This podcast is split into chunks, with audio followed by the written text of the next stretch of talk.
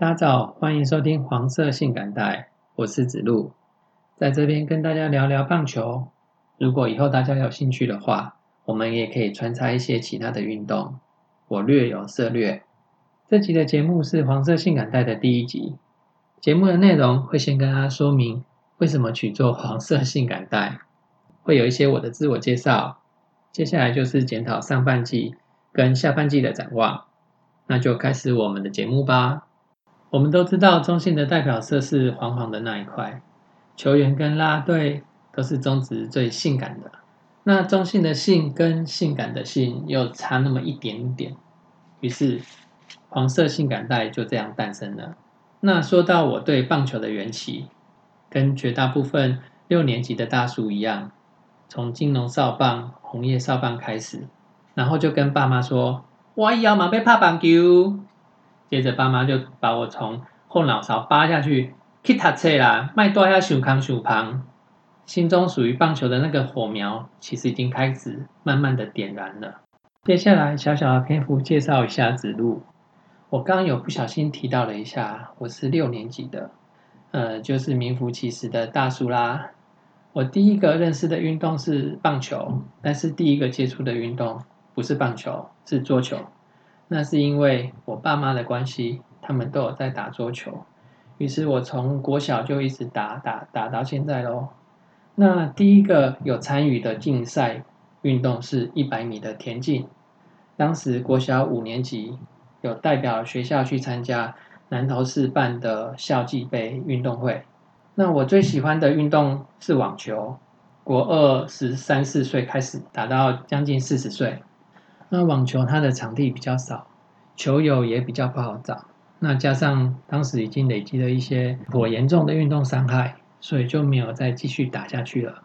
那以前有参加过彭博举办的全国网球排名赛，他某一届有打到双打八强，但其实那个赛事的难度没有像名字听起来这么难拿，因为它有限制甲组的球员不能参加。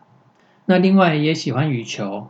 还有跟风跑马拉松，马拉松最好的成绩是二零二零年的晚安台北城市马，那半马的成绩是一四五，就是一小时四十五分，那大概就是跑者在讲的五分数。那也会游泳，但是游得非常的烂。我会去游泳是因为真功他用六十岁的年纪完成了二二六，那我也被他圈粉啊。那也会将这个参加三铁的竞赛当做是我的目标。那不管是棒球或是其他运动，如同纹身大叔说的，从事运动赛事中找回生活的初衷，热爱你就不会停下脚步。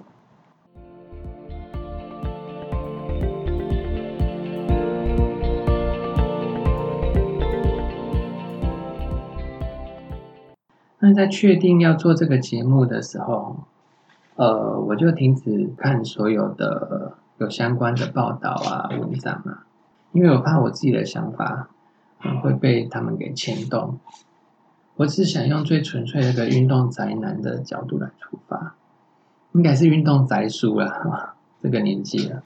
那我自己看比赛，然后自己看比赛之后的感觉的发表。那看完的感想跟心得可能会跟大家不一样，那就当做是一个交流，也欢迎各位听友可以提供意见给我们。那我们都只是平凡的大叔而已，那大叔自己在做节目，没有官方的压力，可以尽情的发表自己的想法跟心声。听友任何的批评啊、意见啊，都可以传达给我们，可以在 Apple Podcast 的留言专区留言。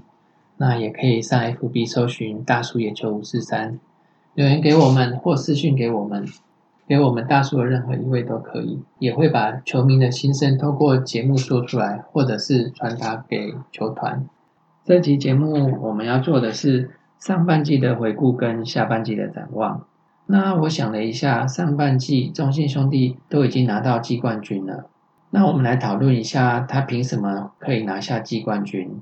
我个人认为啊，是靠着比其他各队更稳定的队形。那中信兄弟的每个守备位置的球员都很固定，能够这么固定，就是因为他们的守备跟打击同时都具有中上的水准。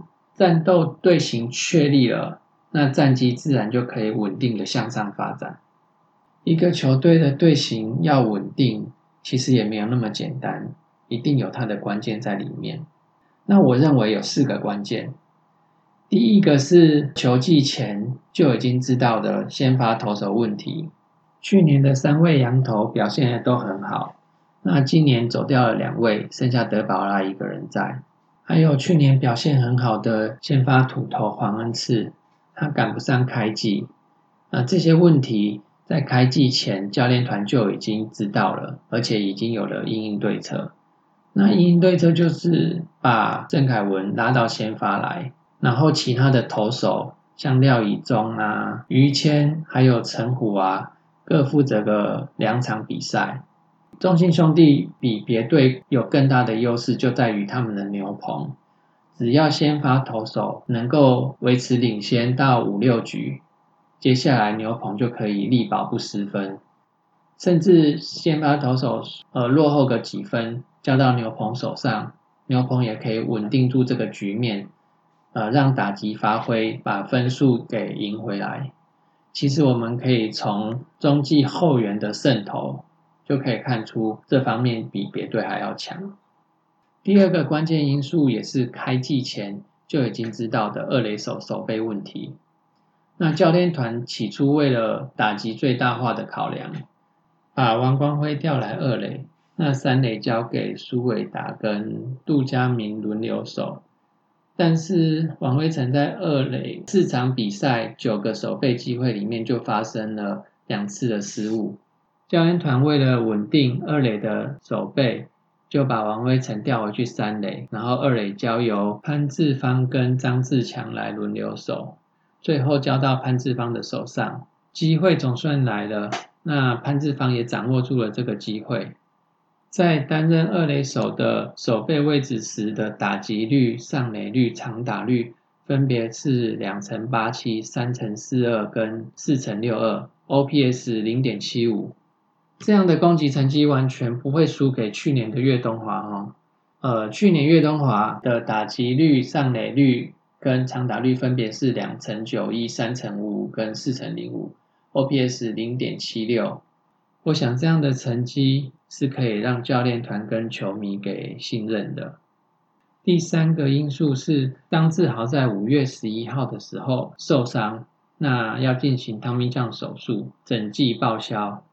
接替上来的是陈文杰，那陈文杰大家对他是有期待的哈，可是他在五月张志豪受伤之后上来打了两场，表现并没有很好，接着就遇到了疫情延赛。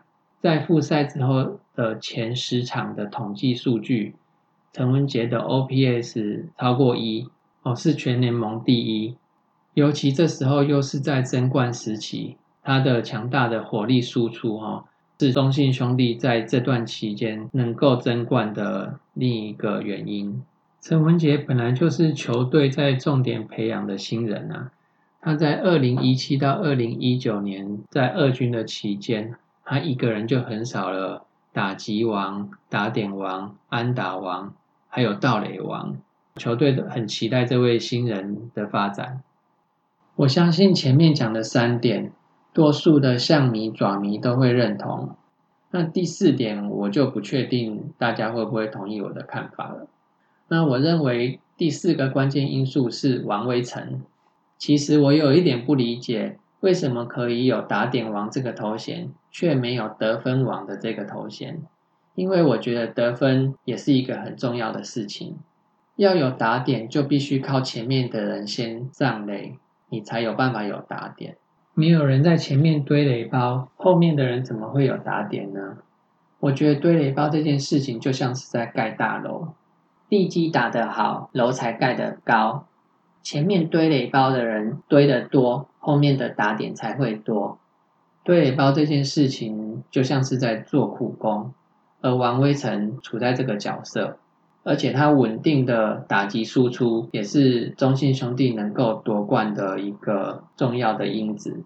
我查了一下，他的上半季得分有四十四分，是全联盟最高的。上半季能够夺冠，除了上面讲的那四点以外，哈，我认为，呃，运气也是站在中信兄弟的这一边。因为东京奥运的关系啊，前统一狮队的主力羊头泰迪离队，那就削弱了他们的投手战力。那接下来复赛后又连续的下雨，让战线不断的向后延长，也对中信是有利的。总之，在天助人助还有威助的带领下，中信兄弟就是拿到了季冠军。那至于下半季的展望，嗯，要说下半季的展望，还是可以直接说到我们要怎么样才能够拿到总冠军呢？先发投手绝对是个最大的问题，要补进来好的先发投手，在先发投手这边就卡上一关，牛棚卡上第二关，有这样子的双保险。才能够确定一场球的胜利，一定要拿下来，一场一场的拿，就会拿到总冠军。一样，我们到了总冠军，我们还是需要先发投手，以现在的先发阵容，绝对是不够的。呃，我相信球团也知道这个问题，所以下半季就更应该好好的找先发投手进来。那以上就是这一集节目的内容，谢谢各位听众的支持。那有什么意见，再请反映给我们，谢谢大家。